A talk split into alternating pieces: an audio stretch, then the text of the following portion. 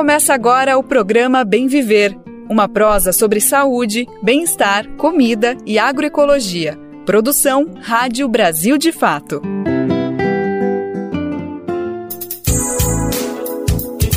Quinta-feira, dia 26 de janeiro de 2023. Vem com a gente prosear aqui no programa Bem Viver, que está começando, produzido pelo Brasil de Fato. A gente vai conversar sobre assuntos importantes para o nosso cotidiano, para as nossas cidades, para o nosso país, para o nosso planeta. Hoje a edição está cheia de assuntos importantes para a gente debater. Vamos falar sobre educação, a crise humanitária na terra indígena Yanomami, saúde, cultura e muito mais. Fica com a gente então, vamos nessa. O programa de hoje está só começando. Sim, eu posso. Prefeitura de Maricá, no Rio de Janeiro, dá início às aulas do programa que pretende alfabetizar mais de 2 mil jovens e adultos no município. Na entrevista de hoje, vamos entender o que é a desnutrição e quais os efeitos dela para o corpo da pessoa com deficiência nutricional. Esse é um dos graves problemas de saúde identificados na terra indígena Yanomami. No final do Bem Viver, vamos conhecer o coletivo Imargem, articulação que une arte, meio ambiente, alimentação saudável e convivência no Grajaú, bairro periférico no extremo sul da cidade de São Paulo. Vem com a gente de segunda a sexta-feira. O Bem Viver vai ao ar a partir das 11 da manhã e para ouvir, sintonize na Rádio Brasil Atual na Grande São Paulo, a frequência 98,9 FM. Na internet a gente está na nossa rádio web, no site radiobrasildefato.com.br e nos principais aplicativos de podcast. E aqui conosco, uma grande rede de emissoras parceiras que transmitem o Bem Viver para municípios no Brasil todo. O Brasil de Fato tem mais de 100 rádios parceiras espalhadas de norte a sul. Para fazer parte dessa rede, vai lá no nosso site, o radiobrasildefato.com.br e clica em como ser uma rádio parceira. Lá você consegue todas as informações. Participe do Bem Viver. Mande o seu recado pelo WhatsApp 11 95691 6046 e pelo e-mail radio@brasildefato.com.br. Programa Bem Viver. Sua edição diária sobre saúde, bem-estar, comida e agroecologia. Quem acompanha o Bem Viver todos os dias já ouviu falar sobre o método de alfabetização Sim, Eu Posso. Metodologia que nasceu em Cuba nos anos 1960 e foi adotada por diversos países. O objetivo comum é erradicar o analfabetismo e contribuir com a promoção da autonomia dos estudantes.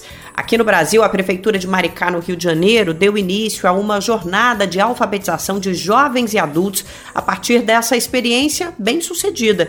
As aulas começaram nesta semana e não está faltando motivação e disposição para ensinar e aprender. Quem vai contar mais para a gente é a repórter Jéssica Rodrigues, diretamente do Rio de Janeiro. Vem com a gente, vamos conferir. Eu posso. Vocês, é tempo de aprender e ensinar.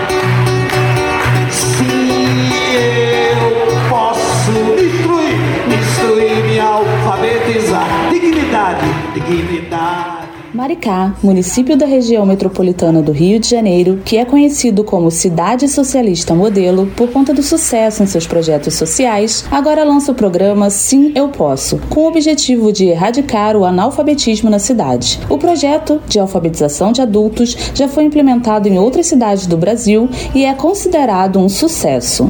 O Sim Eu Posso é uma parceria do MST com a Prefeitura de Maricá. O ato de lançamento foi no último dia 20 e as aulas, que acontecem em diversos espaços da cidade, começaram nesta segunda, 23. A moradora Marilda da Silva tem 57 anos e já está matriculada. Agora é minha chance. Fiz pelos meus filhos, agora estou fazendo por mim.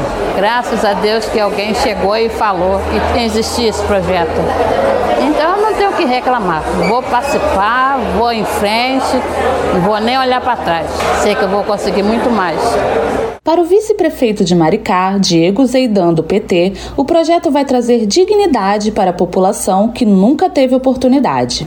Dar condição de melhoria para a vida do povo, condição de dignidade e de empoderamento para a população, empoderar politicamente e dar consciência crítica para que o povo possa definir os rumos do seu futuro, para que possa saber é, ler a Bíblia, para que possa ler um jornal, para que possa se informar e saber como estão indo as coisas do país e poder é, decidir melhor quais os futuros que ela vai querer para sua vida. O método Sim Eu Posso foi trazido de Cuba e consiste numa aproximação das letras do alfabeto com os números. Os números fazem parte do dia a dia dos adultos, por isso, no programa de ensino, cada letra corresponde a um número, o que facilita a memorização e o aprendizado. É o que explica o coordenador político-pedagógico do projeto, Daniel Rodrigues. Esse é um método historicamente muito eficaz na alfabetização de jovens, adultos, pessoas que nunca antes teve a oportunidade de pegar no lápis para escrever, não sabe escrever o nome. Então, politicamente, é um projeto muito bacana, muito bom para Maricá, é um projeto é, esplêndido, não só para Maricá, mas referência também para o Brasil e para o mundo, né? A deputada estadual eleita Marina dos Santos, do PT, explica que as parcerias com a MST para o Sim Eu Posso em outros estados foram um sucesso e é uma enorme alegria implementar o projeto também em Maricá. E garantir que todos e todas possam aprender, ler e escrever, mas, sobretudo, tomar consciência da sua vida, ler o mundo a partir da sua realidade, daquilo que faz e conhecer o mundo para assim poder transformá-lo. Mais de 2.500 pessoas já se inscreveram para as aulas, que são gratuitas e para todos. Do Rio de Janeiro, para a Rádio Brasil de Fato, Jéssica Rodrigues falta de acesso à educação, infelizmente, faz parte da realidade de uma parcela enorme da nossa população e traz consequências. A baixa escolaridade é um dos fatores que tornam os trabalhadores e as trabalhadoras mais vulneráveis socialmente. Essa é uma característica muito presente entre pessoas resgatadas em condição de trabalho análogo à escravidão. No ano passado, mais de 2.500 trabalhadores e trabalhadoras foram encontrados nessa situação. Os dados são do Ministério do Trabalho e Emprego. Desse total, mais da metade não chegou a concluir o nono ano do ensino fundamental, sendo que 7% eram analfabetos. As vítimas, na maior parte, são homens negros que têm a mão de obra explorada principalmente para o cultivo de cana-de-açúcar e para a produção de carvão. Vamos saber mais detalhes do levantamento com o repórter Gabriel Correia, da Rádio Nacional. 2.575 trabalhadores foram resgatados de condições análogas às de escravo no ano passado, um terço a mais que em 2021. Do total de resgates em 2022, 35 foram de crianças e adolescentes. Os dados são da Secretaria de Inspeção do Trabalho do Ministério do Trabalho e Emprego. Ao todo, foram realizadas 462 fiscalizações que resultaram em mais de 8 milhões de reais em verbas salariais e rescisórias. Como algumas ações ainda estão em andamento, esse valor pode ser corrigido. O Grupo Especial de Fiscalização Móvel realizou um terço das ações e encontrou práticas de trabalho análogo ao de escravo em 17 estados. Entre os 20 estados fiscalizados, apenas Alagoas, Amazonas e Amapá não registraram casos de escravidão contemporânea.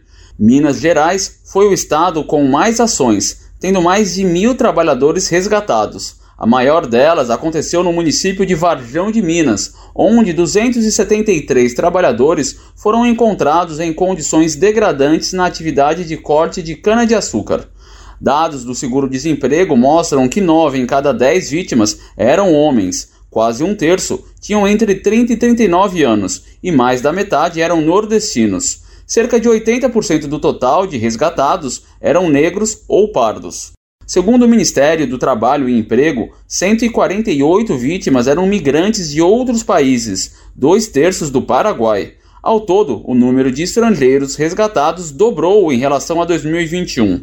Entre as principais atividades econômicas fiscalizadas usando mão de obra análoga à de escravo estão, em primeiro lugar, o cultivo de cana-de-açúcar, seguido da produção de carvão vegetal, cultivo de alho, café, maçã, soja, extração de pedras, madeira, criação de bovinos, construção civil em restaurantes e confecção de roupas. As denúncias de trabalho análogo ao de escravo podem ser recebidas pelo sistema IP no site ip.sit.gov.br www.trabalho.gov.br. Da Rádio Nacional em São Luís, Gabriel Correa. Pois é, parece coisa do passado, mas não é. Trabalho análogo à escravidão é uma realidade, uma herança do Brasil escravocrata que precisa ser realmente abolida da nossa sociedade. E é por isso que todo ano é realizada a Semana Nacional de Combate ao Trabalho Escravo. Teve início no dia 23, segue até sábado, dia 28, data que marca o Dia Nacional de Combate ao Trabalho Escravo. A gente vai repetir para você o site para denunciar essa prática. É o ipe.sit www.trabalho.gov.br. Programa Bem Viver. Nós vamos conversar agora, aqui na Rádio Brasil de Fato, no nosso programa Bem Viver, sobre a desnutrição. O Brasil tem se chocado muito com informações e imagens que vêm de diversas regiões do nosso país e que indicam que sim, o Brasil chegou numa situação limite em relação à insegurança alimentar. Hoje nós temos cerca de metade da nossa população ou passando fome, ou em insegurança alimentar, que não conseguem fazer as três refeições por dia, ou pessoas que a gente também chama de insegurança alimentar, que não sabem como vão fazer para comer, por exemplo, na semana que vem, daqui a dois dias, daqui a três dias. Então a gente tem muitas famílias brasileiras nessa situação e a gente vai começar a conversar sobre isso aqui no Bem Viver cada vez mais. Já é um tema que está sempre com a gente, porque nós queremos caminhar na solução dessa história. Para isso, só debatendo. Quem está aqui conosco hoje é a Maria Alvim, que é nutricionista, pesquisadora e atua no Núcleo de Pesquisas Epidemiológicas em Nutrição e Saúde da Universidade de São Paulo, o NUPENS da USP. E a Maria também tem especialização em saúde pública, então ela sabe muito bem do que a gente está falando quando a gente coloca aqui no Bem Viver que o problema da fome e da desnutrição voltou a ser um grave problema de saúde pública, né, Maria? Eu te agradeço por estar aqui com a gente, viu? Olá, Nara. Eu que agradeço por estar aqui hoje. Vai ser um prazer conversar com você sobre esse tema tão urgente. Vamos nessa então. Como é que a gente pode definir, Maria, para a gente colocar todo mundo na mesma página, informação bem básica, o que é a desnutrição? E o que ela faz no nosso corpo? É que estágios ela atinge no nosso corpo? É uma ótima forma de a gente começar essa conversa com essa definição, que parece que é simples, mas na verdade não é. A desnutrição ela pode ser entendida de várias formas, né? Assim como a fome pode ser compreendida de várias formas, a pobreza, mas eu acho que, eu, a gente pode colocar a desnutrição como uma doença de uma natureza clínica e social, e é multifatorial, e as raízes da, da desnutrição se encontram principalmente na pobreza e num vazio de assistência por parte né, do, do, poder público. Então, a pobreza ela é o principal fator que desencadeia a desnutrição. A desnutrição grave, ela vai cometer vários órgãos da pessoa desnutrida, ela pode se tornar crônica e até levar à morte, caso ela não seja tratada de forma adequada. Então, assim, considerando a desnutrição como uma doença, ela pode ser principalmente da, da deficiência proteico-calórica ou também da deficiência de diferentes micronutrientes. Então, ela pode abarcar um pacote de deficiências nutricionais. Existe uma classificação usada né, nos atendimentos médicos nutricionais em que a nutrição é, ela é classificada em alguns estágios, a desnutrição é classificada em alguns estágios, como leve, moderada ou grave. Para isso, existe, um, existe um, umas faixas de deficiência de peso em relação ao peso adequado que a pessoa deveria estar. Então, existe todo mundo, tem uma altura, né, enfim, o sexo pré-definidos, e espera-se um peso ideal para todos nós. Então, conforme existe uma, um, um, desajuste desse peso, né, conforme quanto mais longe, né, mais negativo, mais atrás de um peso ideal, a gente pode classificar entre desnutrição grave, moderada ou, ou leve. Então, é de acordo com o percentual de adequação ao peso ideal.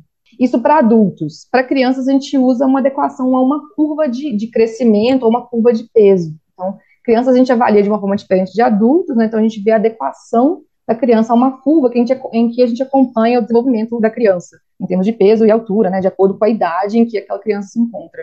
Então é isso. A desnutrição, ela, a leve, ela, a pessoa está de 10 a 25% abaixo do peso médio esperado ou peso médio considerado normal para a idade.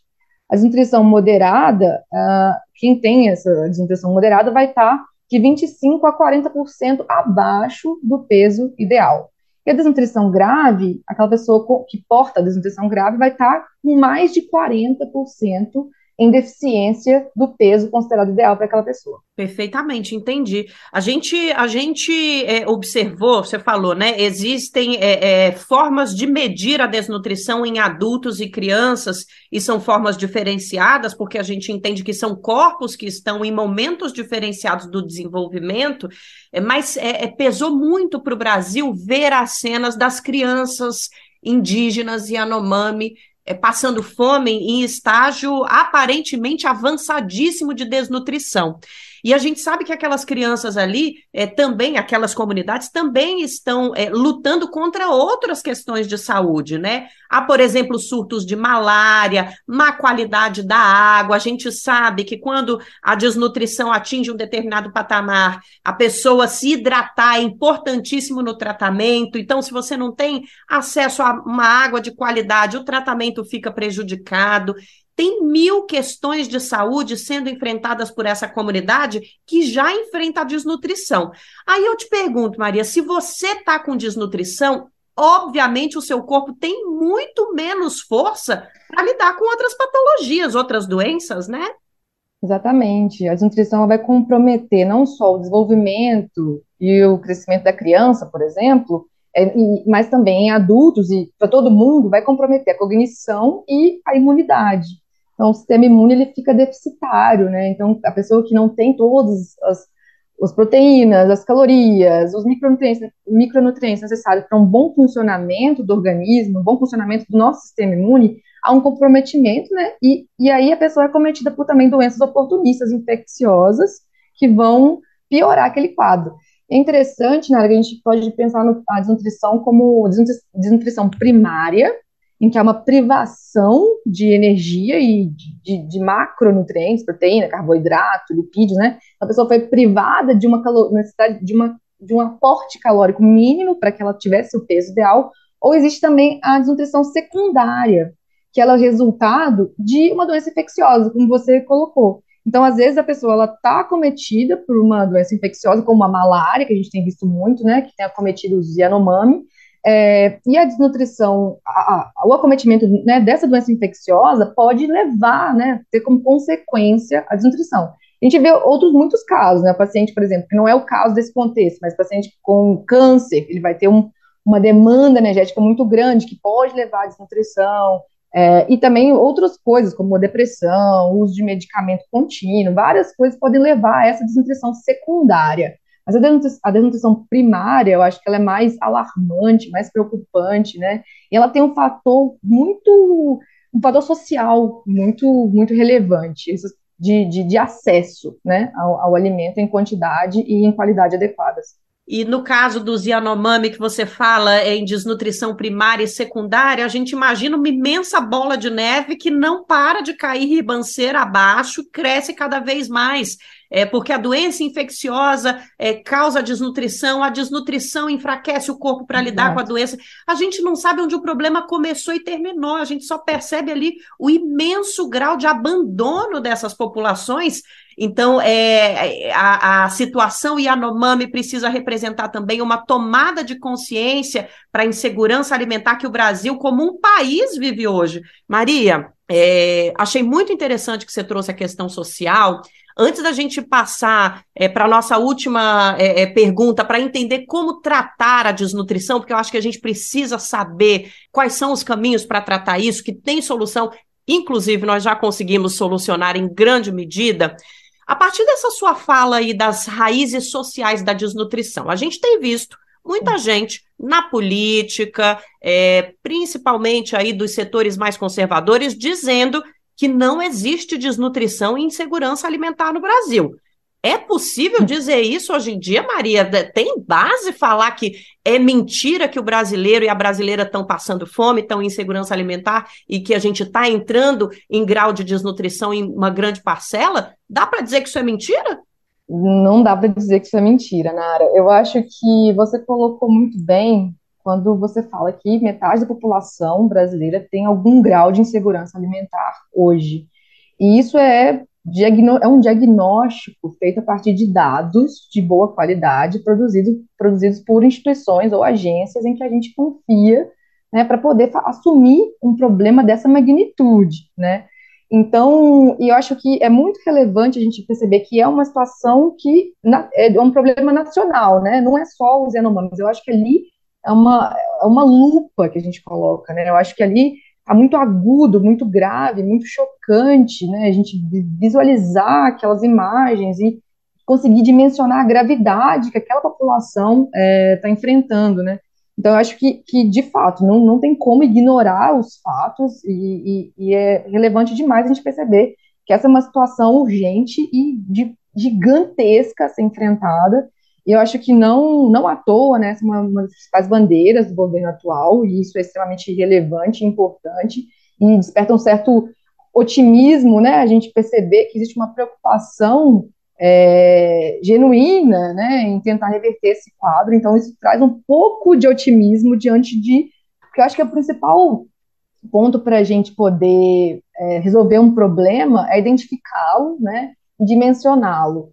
Então, e é muito importante para resolver essa situação, né, aos poucos, não vai ser uma coisa que vai ser resolvida da noite para o dia, mas acho que é muito importante contar com a ciência, por exemplo, né, que vai não só dar um diagnóstico, vai dar a dimensão da questão, e também os, os, pesquisadores, a ciência, o SUS, né, esse conjunto, esse arcabouço de pessoas, políticas e instituições para tentar juntos solucionar essa questão que é multifatorial e de uma gigantesca complexidade, né?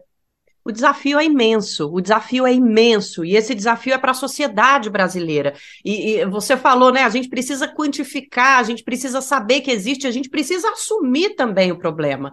Portanto, você que está ouvindo a gente aí, você recebeu no WhatsApp, no Telegram, alguma informação de que é mentira, não é mentira, não. As pessoas realmente estão sofrendo. No caso dos Yanomami, choca ainda mais, porque eles estão sofrendo numa terra que a gente tomou, que é a colonização que o processo de colonização tomou dessas pessoas, né? De um, de um, tipo de vida em comunhão com a natureza e tirando o sustento da natureza, que nos últimos 500 anos foi deixado de lado, tornado impraticável. As pessoas não podem viver seus modos de vida e passam fome por isso. Então choca muito a questão Yanomami, mas a Maria tem razão. Quando fala que essa lupa que a gente colocou nas terras Yanomami agora, a gente precisa ampliar para todo o Brasil e tirar essa metade da nossa população que está vivendo essa situação desgastante, estressante e, e, e, absurda depois da gente ter conseguido sair do mapa da fome, né, Maria? Para a gente finalizar, Exato. a gente trouxe aqui muitas questões é, é, é, relativas ao a, a, a, como a desnutrição se desenvolve, mas a gente sabe que tem solução, inclusive tem soluções quase caseiras que foram desenvolvidas ao longo da nossa história para o tratamento da desnutrição.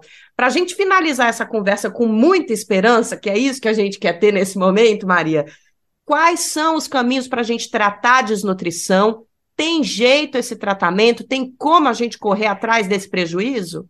Nara, eu poderia responder essa pergunta de duas formas. Acho que eu vou tentar fazer isso, né? Acho que primeiro a gente fala de uma coisa, uma situação mais aguda. Então a gente tem uma pessoa ali desnutrida grave como recuperar esse, esse paciente, né? Que ele vai precisar de, de um tratamento hospitalar para ele se restabelecer. Existem protocolos que, obviamente, eles vão ser específicos para cada indivíduo, se é uma criança, se é um idoso, se é um adulto, quais são as doenças que estão ali oportunistas junto com aquele quadro de desnutrição.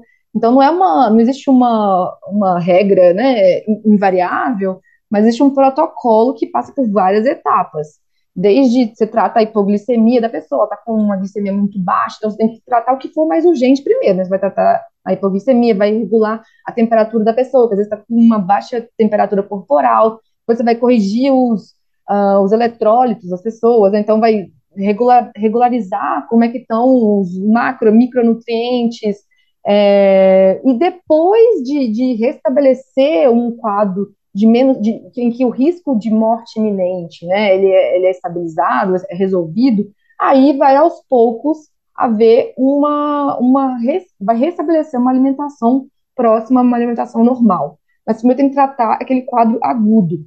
Inclusive, se mal manejado, uh, se mal manejada a alimentação do paciente grave, for mal manejado o, o, o socorro né, imediato ao, ao, paciente desnutrido, ele pode ter a síndrome da realimentação, que é uma complicação que ocorre depois de um jejum muito prolongado. Então, não pode simplesmente o paciente chega no estado grave de desnutrição, é, dar uma marmita para aquele aquele paciente, para aquela pessoa desnutrida, para ela se restabelecer. Não, né? Senão pode acontecer uma espécie de choque no organismo. Então é tudo muito comedido, muito aos poucos que deve ser que, é, que deve ser feito o manejo, né? O cuidado com essa com essa pessoa. Mas eu acho que, que isso é o quadro agudo, né, Nara? Então, mas a gente tem que pensar numa situação macro, como você disse, né? O Brasil inteiro tem hoje uma metade do Brasil, pelo menos, né, sofre com uma insegurança alimentar é, de, em alguma medida, e, e, a gente não produz alimento insuficiente, né? É uma questão muito relacionada à distribuição do alimento, é uma questão muito relacionada à pobreza, né? Então, a pobreza, ela é a mãe da desnutrição. Então, é uma questão muito uh, em que os problemas sociais, eles devem ser tratados numa questão né, nacional, pensando em política pública, e coisas muito coisas como saneamento básico, né, é, estabelecimento de uma renda mínima, é, até mesmo redistribuição de, de terra e demarcação de terra indígena, tudo isso vão esbarrar né, numa solução para o problema da fome e da insegurança alimentar. Então, é, tem que ser feitas políticas públicas transversais, né, em, diferentes uh, arcabouços do governo para poder dar conta dessa problemática. Maria, obrigada pela conversa. Eu espero poder voltar a falar com você novamente com notícias melhores. A gente vai trazer você aqui para falar que a gente saiu do mapa da fome de novo, viu? Então vamos nessa. Tomara. Vamos conversar sobre esse assunto, trazer ele para a mesa, porque a gente precisa debater. Obrigada demais, viu? Eu que agradeço. Espero voltar sim e, como você disse, né, com melhores cenários. Obrigada mais uma vez a Maria Alvim pela participação aqui no nosso programa para ajudar a gente a entender o que é essa condição tão grave enfrentada por tantos brasileiros e brasileiras. Muita gente que se revoltou e se sensibilizou com a situação dos indígenas e Anomami tem procurado formas de ajudar o povo. E dá para fazer isso por meio de doações ou até mesmo se disponibilizando para ir prestar assistência no local mas nesse caso tem que ser profissional da área da saúde. Mariana Lemos, a nossa repórter, vai explicar para a gente quais são os caminhos para quem quer e tem condições de ajudar o povo Yanomami neste momento de crise humanitária. Vamos conferir. Denúncias de violações de direitos humanos estão sendo registradas na terra indígena Yanomami, em Roraima. Desde que o governo federal enviou técnicos do Ministério da Saúde para a região, a ação do garimpo ilegal no local ficou ainda mais em foco. A estimativa no momento é que mais de 30 mil indígenas vivem na terra destinada pela União aos Yanomami. A partir deste cenário, o governo decretou na região a situação de emergência em saúde pública de importância nacional. Também foi disponibilizado um link para que interessados possam se inscrever como voluntários da Força Nacional do SUS. Para se cadastrar, basta informar seu nome completo e a área de formação. O cadastro, que existe desde 2011, é permanente e convoca os voluntários inscritos conforme as demandas existentes no país. Aqueles que já foram convocados irão atuar nos postos médicos, enfermeiros e nutricionistas. Os locais de trabalho são a Casa da Saúde Indígena Yanomami e o Hospital de Campanha do Exército. A Sociedade Brasileira de Medicina de Família e Comunidade também está reforçando o chamado para os seus profissionais associados. Em nota, a organização se solidarizou com a tragédia e colocou a entidade à disposição para atuar na região. A entidade também exige que os responsáveis sejam investigados e punidos no rigor da lei. Além das ajudas profissionais, os interessados também podem ajudar com doações em portais com confiáveis. Por exemplo, a ONG Ação da Cidadania está arrecadando doações a fim de ajudar a situação dos indígenas e anomames de Roraima. Para contribuir, basta acessar o site SOS Yanomami e clicar em Doe Já. Na sequência, a pessoa pode escolher o meio de pagamento da doação, que pode ser realizada por Pix, boleto ou cartão. Outra organização que também está aberta a doações visando ajudar os Yanomamis é a CUFA, a Central Única das Favelas. Para doar, basta acessar a página e clicar em contribuir. A meta de arrecadação é de 100 mil reais. Neste último final de semana, a Força Aérea Brasileira transportou para a terra indígena Yanomami cerca de 5 mil cestas básicas. Elas foram adquiridas por meio da parceria entre o Ministério da Gestão e Inovação em Serviços Públicos, a FUNAI, o Ministério dos Povos Indígenas, o Ministério da Saúde e as Forças Armadas. Confira os links e endereços eletrônicos citados na versão online desta matéria no brasildefato.com.br. De São Paulo, da Rádio Brasil de Fato, Mariana Lemos. O assassinato do indigenista Bruno Pereira e do jornalista Dom Phillips é outro crime cometido na região amazônica que ainda carece de responsabilização. Nesta semana, a Polícia Federal identificou que o mentor intelectual do duplo homicídio é Rubem Dário da Silva Vilar, conhecido como Colômbia. Ele seria o líder de uma organização criminosa especializada em saquear recursos naturais da terra indígena Vale do Javari, além de ter envolvimento com o narcotráfico. Depois de seis meses das mortes, a Univaja cobra a investigação dos financiadores do crime. A entidade representa os povos indígenas do Vale do Javari, onde Bruno Pereira contribuía com a montagem de uma equipe de vigilância para a proteção do território. Mais informações a gente confere na reportagem de Ana Lúcia Caldas, da Rádio Nacional. Para a entidade que representa os povos do Vale do Javari, região onde o indigenista Bruno Araújo e o jornalista inglês Don Phillips foram assassinados, a investigação não foi concluída. Ainda faltam respostas para questões como quem financiou e qual a conexão de políticos e empresários locais nos crimes. Nessa segunda-feira, a Polícia Federal informou que o traficante Rubens Vilar, conhecido como Colômbia, foi o mandante do duplo assassinato. Segundo o representante e assessor jurídico da Univaja, União dos Povos Indígenas do Vale do Javari, Eliésio Marubo, esse envolvimento havia sido denunciado pela entidade. O próprio Bruno citou Colômbia durante a fiscalização de pesca ilegal. De acordo com o ex-superintendente da Polícia Federal no Amazonas, Alexandre Fontes, que esteve à frente da superintendência durante grande parte das investigações, Colômbia teria planejado as mortes por causa dos prejuízos causados por essa fiscalização. Para Eliésio Marubo, a resposta sobre o envolvimento de terceiros é essencial. Então, o fato da Polícia Federal indiciá-lo como possível mandante na verdade, só corrobora com todo o conjunto de informação que nós indicamos para as autoridades, inclusive para a própria Polícia Federal. A grande questão, que eu acredito que seja é, de extrema necessidade nesse momento, é responder algumas perguntas que ainda estão né, por responder. Por que, por que será que autoridades regionais e locais é, e empresários estavam tão ligados aos aos criminosos no momento da sua prisão. Quem está financiando uh, essas pessoas para que elas de fato continuem com a atividade criminosa na região? Eliésio Marubo ressalta que após os assassinatos de Dom e Bruno, as ameaças continuaram na região. A imprensa nacional e internacional teve conhecimento que, em data posterior ao assassinato de Dom e de Bruno, é, outras pessoas foram ameaçadas de morte na região. Inclusive, teve indígena que recebeu ameaça velada é, com arma de fogo apontada para o seu peito de pessoas ligadas à família dos acusados. E a atividade criminosa na região continua tal qual como estava antes. As investigações da Polícia Federal apontaram um quarto participante do duplo homicídio, Edivaldo da Costa de Oliveira, irmão de Pelado, responsável por emprestar a espingarda utilizada para matar as vítimas e por atuar na ocultação dos corpos.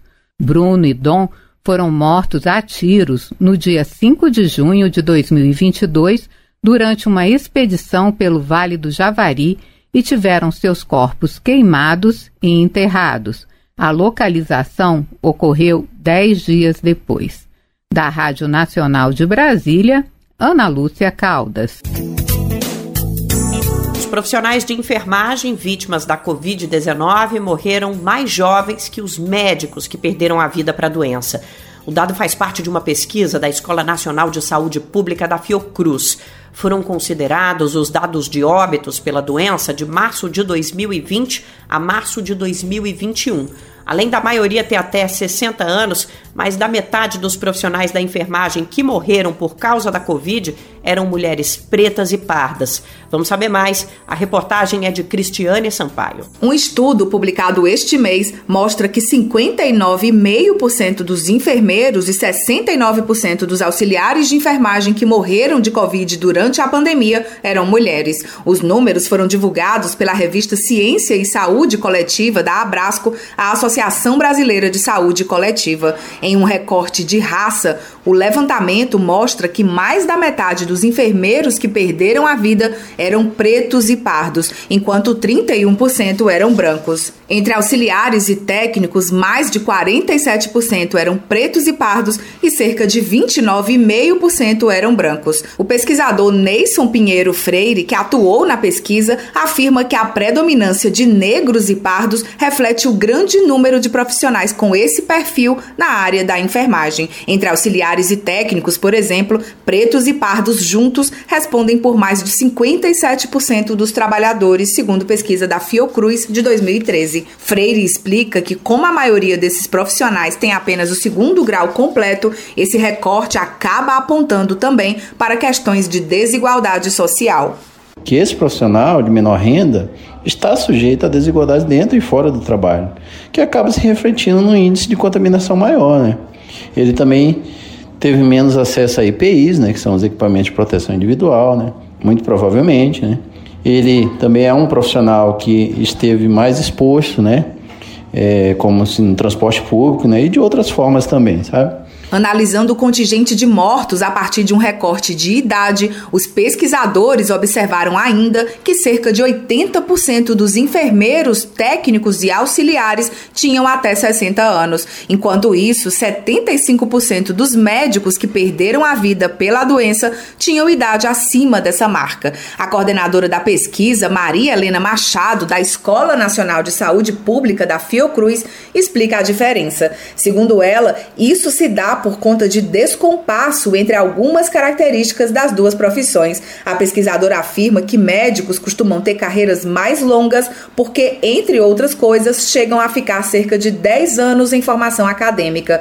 Além disso, se relacionam de forma diferente com o mercado de trabalho, muitas vezes abdicando da condição de assalariados para seguirem carreira de profissionais liberais. Diante desse cenário, de acordo com Machado, não é incomum encontrar profissionais da categoria precarizados e sujeitos à pejotização e à uberização do mundo do trabalho.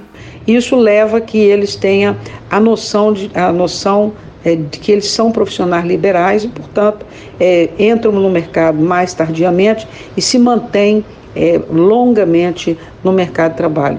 É muito comum encontrar um médico com 70, 80 anos de idade ainda trabalhando.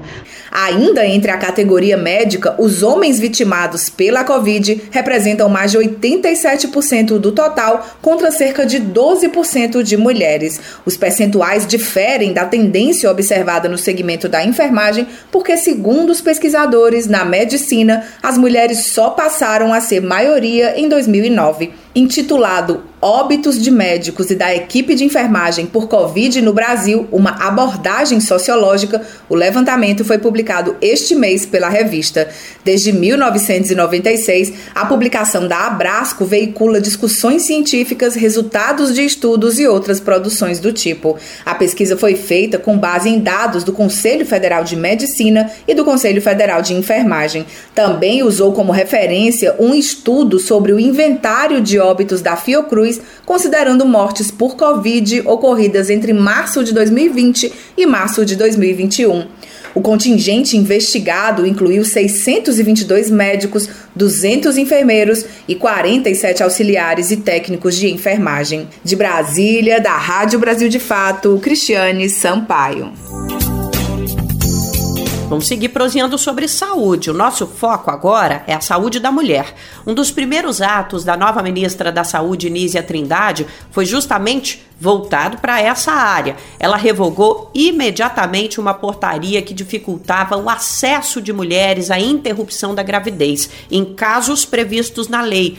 A norma assinada pelo ex-presidente Jair Bolsonaro previa que o médico avisasse a polícia em caso de aborto, mesmo se decorrente de violência sexual.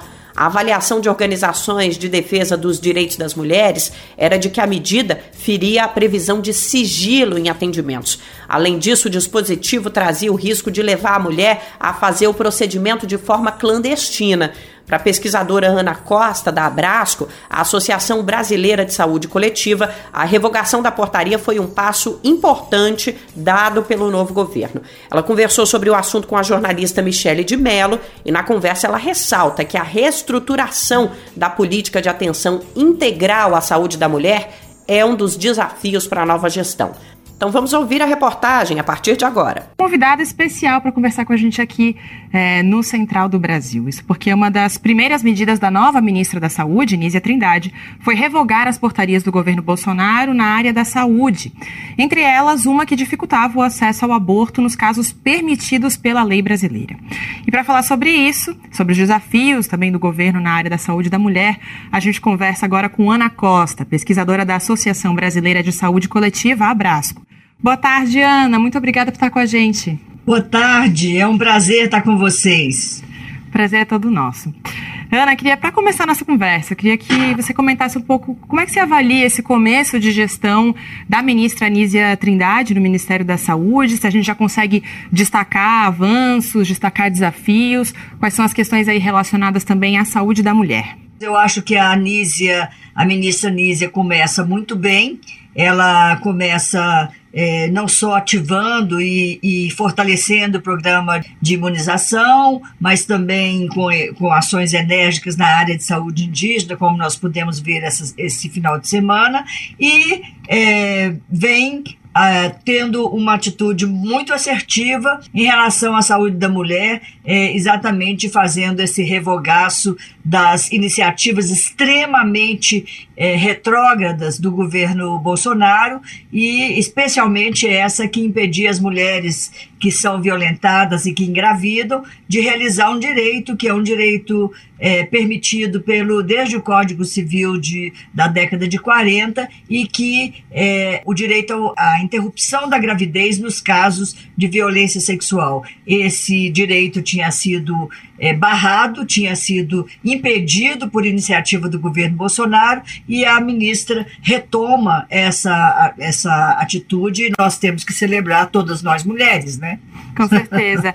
Ana, numa entrevista recente, você também comentou o fato de que a saúde da mulher muitas vezes acaba sendo reduzida à questão da maternidade. É, como implementar então um cuidado mais integral com a mulher? O que, que a gente precisa mudar no SUS para que isso realmente aconteça? É, isso é muito importante, porque a política de saúde da mulher para o SUS é a Política Nacional de Saúde Integral da Mulher. Isso significa que a saúde da mulher não pode se reduzir nem ao ciclo gravídico puerperal, ao, ao, a gravidez, ao parto e ao puerpério, e nem a um, uma outra é, patologia que eventualmente um gestor escolha. Não, nós somos uns, é, indivíduos complexos e temos diversas demandas, diversas necessidades em saúde. Então, é importantíssimo resguardar essa política, que é a política do SUS, e que não deve ser substituída, por exemplo, por rede cegonha ou por programa materno-infantil, que privilegia apenas determinadas demandas das mulheres.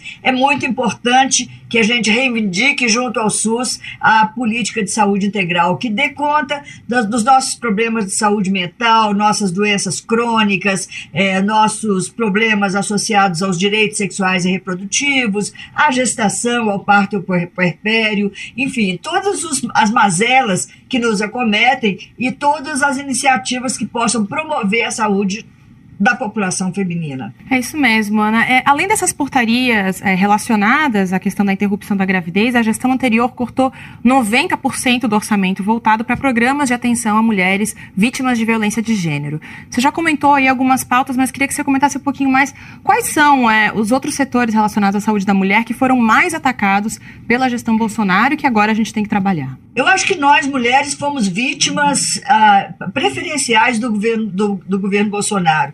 É uma misoginia, um ódio às mulheres impressionante. E tudo que nós vínhamos conquistando ao longo dos anos, de décadas, é, ele, ele veio ceifando é, paulatinamente. É, e a redução do, do investimento em saúde voltada é, para as mulheres, seja no campo da violência, seja no campo do atendimento de outras patologias e, e riscos, é, as, ele, ele foi cortando e, e não só, não é? Eu acho que nós precisamos de lembrar que o Bolsonaro foi muito mal também com o SUS, né? Ele não tem, ele não tem é, nenhuma convicção do direito que nós conquistamos na Constituição, que é o direito à saúde, o direito universal à saúde, que a nossa Constituição consagrou e que o SUS é, é na prática a sua execução. Então, é, ele teve um maltrato muito grande com o SUS e é, particularmente com a saúde das mulheres. Eu acho que é tempo, a ministra Nízia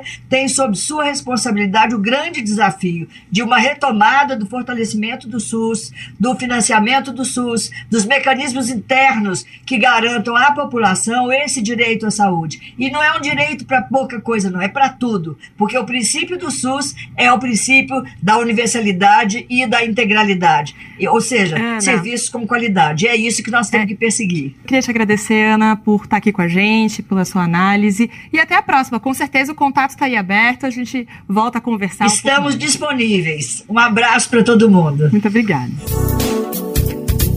Nós ouvimos a pesquisadora Ana Costa, da Associação Brasileira de Saúde Coletiva, que trouxe uma avaliação sobre os desafios da nova gestão voltados para a saúde da mulher. Países de todo o mundo estão vivendo o crescimento do envelhecimento populacional. No Brasil, existem aproximadamente 38 milhões de pessoas com 60 anos ou mais, segundo o IBGE. Em 2050, estimativas apontam que serão quase 70 milhões. Esses levantamentos têm se refletido em iniciativas voltadas ao bem-estar da terceira idade, como é o caso das construtoras que desenvolvem projetos que acompanham essa faixa etária. Para atender esse público, o olhar precisa ser de cidadania, com mais utilização dos espaços comuns nos condomínios, estruturas destinadas aos idosos e que também atendam as pessoas com mobilidade reduzida ou que estejam temporariamente incapacitadas. Essa, infelizmente, não é uma realidade para todo mundo, pois tem um recorte de classe. Quem tem condições de pagar é quem tem acesso a essas estruturas que deveriam ser direito de todo mundo. Vamos saber mais sobre esse cenário na reportagem de Sandra Capomatto, da Rádio USP. De acordo com dados do IBGE, o Brasil conta com quase 38 milhões de pessoas idosas, com 60 anos ou mais. Já um levantamento da Organização Mundial da Saúde aponta que até 2025 o Brasil pode se tornar o sexto país do mundo em número de idosos. Esses levantamentos têm se refletido em iniciativas voltadas ao bem-estar da terceira idade. As construtoras têm desenvolvido projetos que acompanhem esta faixa etária. Para atender esse público, o olhar precisa ser de cidadania e com maior utilização dos espaços comuns nos condomínios com estruturas destinadas aos idosos, que também atendem as pessoas com mobilidade reduzida ou que estejam temporariamente incapacitadas. A arquiteta e urbanista Sheila Valbiorstein, professora do Departamento de Tecnologia da Arquitetura da Faculdade de Arquitetura e Urbanismo da USP, explica como é feita essa seleção de projetos. Gente tem que conhecer os usuários, né, os seus pontos de vista, as suas expectativas, né, dentro da sua diversidade, desde as crianças até os idosos. E os idosos passaram a ser uma parte muito relevante da população brasileira, com a qual os arquitetos têm que lidar nos seus projetos e atender. Para isso, ele tem que compreender os seus comportamentos, as suas ações no decorrer do uso desses ambientes. A professora confirma que existe um interesse direcionado por parte das construtoras que visam apenas o lucro. As construtoras de mercado imobiliário teriam esse interesse nas classes de renda média e alta, também porque é uma população, algumas vezes, com elevado poder aquisitivo, para quem é possível vender habitação sem muito risco. Mas os idosos estão crescendo também em todas as faixas de renda, então não basta atender a que as construtoras atendam somente as faixas de renda de alto poder aquisitivo. Ela tem que atender aquelas de mais baixa renda. A arquiteta Sheila Valberstein ressalta que já existe uma legislação específica para a construção social, com percentuais de 5% específicos para atender este público.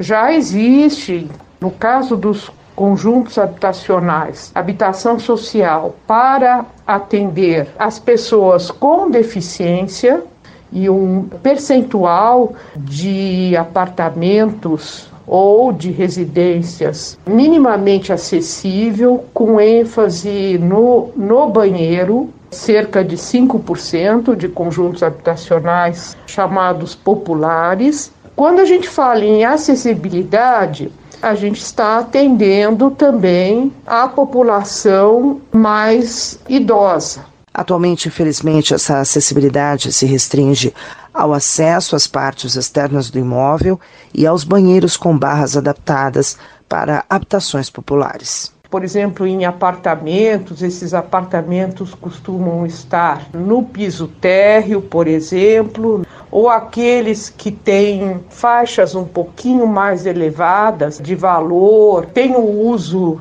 a possibilidade de acesso pelo elevador, é oferecido dentro desses 5% do total das unidades apartamentos acessíveis. Essa acessibilidade, como eu disse, ela é focada muito no banheiro, no uso do banheiro, mas logicamente precisa ser ampliada. A urbanista da USP entende que não existe uma política voltada aos conjuntos habitacionais por enquanto. Essa situação ainda é um benefício de classes mais privilegiadas. Entendo que não existe uma política específica de financiamento de imóveis habitacionais para a população idosa. Você pode, por exemplo, promover uma habitação que tem possibilidades de adaptação. Isso é possível de ser feito Ouvimos a arquiteta e urbanista Sheila Valberstein, professora do Departamento de Tecnologia da Arquitetura da Faculdade de Arquitetura e Urbanismo da USP, falando sobre construções para idosos. Sandra Capomatto, Rádio USP, São Paulo. Quer saber onde encontrar livros bons, baratos e com conteúdos que te ajudam a entender a situação atual do Brasil e do mundo? Na expressão popular Lá você encontra obras sobre marxismo, agroecologia, educação popular, literatura e muito mais. Com os livros da expressão popular, você se fortalece para a batalha das ideias e para a construção de um mundo melhor. Para saber mais sobre o acervo dessa editora popular, acesse o site expressãopopular.com.br ou faça uma visita à livraria na Rua Abolição 201, próximo ao metrô Anhangabaú, em São Paulo. Editora, editora Expressão Popular. Na reta final do Bem Viver, a gente vai para a zona sul da cidade de São Paulo contar sobre uma iniciativa comunitária que dialoga muito com as ideias do Bem Viver. Por lá, no bairro Grajaú, desde 2006, existe um movimento chamado Imargem. O principal objetivo era organizar moradores e moradoras da região que atuavam no hip hop. A organização coletiva rendeu vários frutos e foi para frente. Pouco mais de 10 anos depois, a iniciativa se multiplicou, ampliou a atuação. Hoje, o Imargem é exemplo de como arte e cultura se ligam à alimentação saudável, educação e qualidade de vida. O repórter Pedro Estropaçolas foi para lá conhecer mais dessa iniciativa e entender como foi essa construção coletiva. Vamos saber mais no Mosaico Cultural.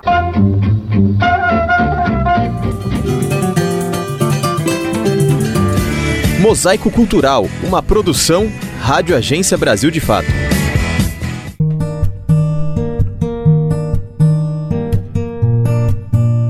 No distrito mais populoso de São Paulo, o Grajaú, um grupo de educadores tenta ocupar com esperança um território onde o poder público não costuma garantir direitos. A cozinheira Kim Alecrim defende uma transformação. É a alimentação que começa no desemprego, que começa na questão da fome, que começa no agronegócio e a gente vai tentando virar essas chavinhas através do trabalho autônomo, através da agroecologia e através né, dessas vivências em roda, onde a gente vai trocando e se formando comunitariamente. O coletivo Imagem nasceu no Grajaú em 2006, em um momento de ascensão do movimento hip hop, as artes e o grafite. A junção dos artistas de diferentes áreas trouxe ao centro do debate a ocupação do território em sintonia com a natureza. Transformada em associação em 2019, a iniciativa passou a ser guiada por quatro linhas: alimentação saudável, arte urbana, navegação e permacultura. O suco de inhame, é, o suco da beterraba,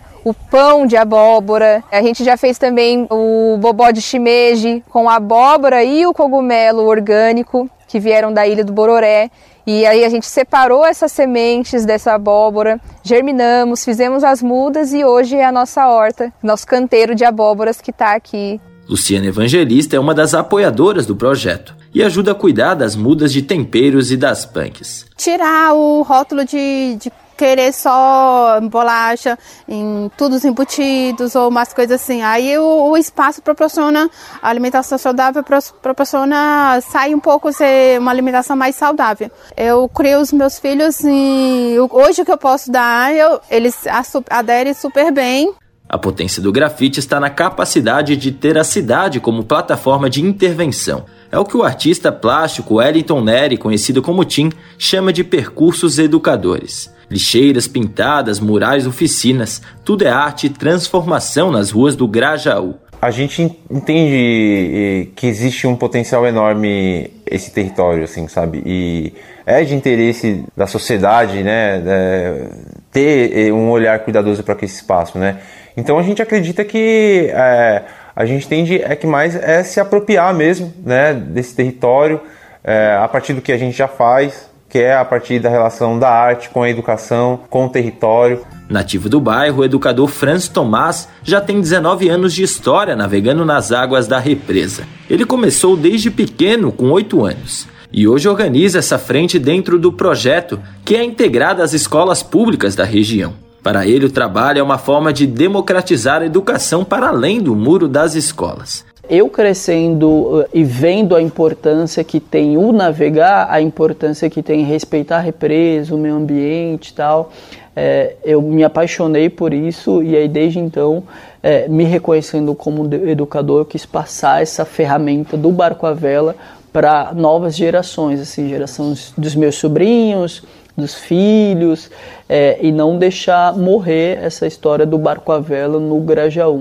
Apesar do esforço popular, Kim ressalta a importância da garantia de políticas adequadas para o Grajaú. A gente não tem poder de transformação frente a um território com mais de 500 mil pessoas, porque nós somos um grupo de 10. Então a gente nunca vai conseguir resolver a questão da fome, a questão né, do, do acesso à moradia, porque isso são questões de política pública. Para conhecer o grupo, basta acessar imagem.arte.br. Repetindo, imagem.arte.br. De São Paulo, da Rádio Brasil de Fato, Pedro Solas.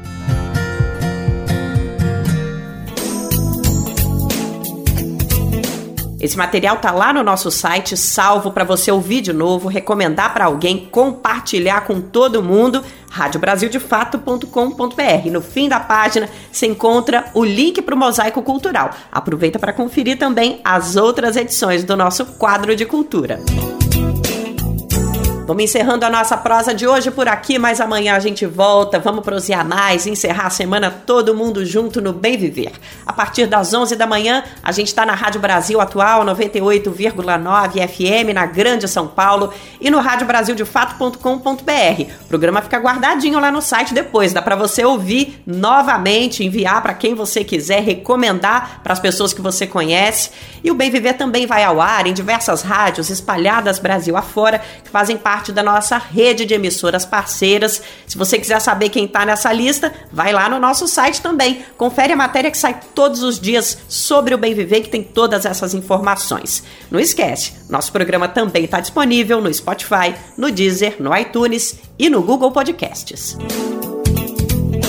Este programa teve a apresentação de Nara Lacerda e roteiro de Geisa Marques, edição e produção de Lucas Weber, Daniel Lamir e Douglas Matos. Trabalhos técnicos de André Paroche, Adilson Oliveira e Lua Gatinone, coordenação de Camila Salmásio, direção executiva Nina Fidelis e apoio da equipe de jornalismo do Brasil de Fato. A gente vai voltar amanhã para sextar com você aqui no Bem Viver. Então não vai faltar, hein? Até lá!